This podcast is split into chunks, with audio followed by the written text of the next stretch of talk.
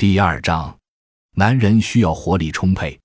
人们经过一段时间的紧张工作以后，本想利用休息日外出旅游，亲近大自然，欣赏美丽的景色，或者邀两三友人小聚小酌，吟诗词，习书法、绘画、摄影，尽情放松，陶醉一番，以享受休闲的快乐。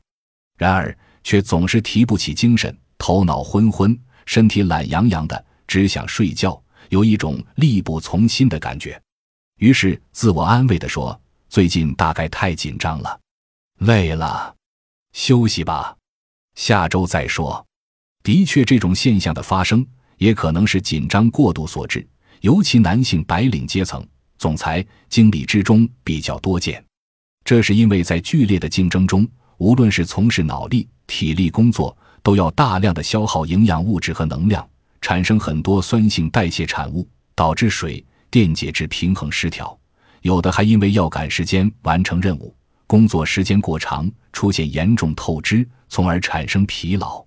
加上男性朋友的社交范围相对较广，参与剧烈竞争，适应社会发展，这些都要有充沛的体能来支撑。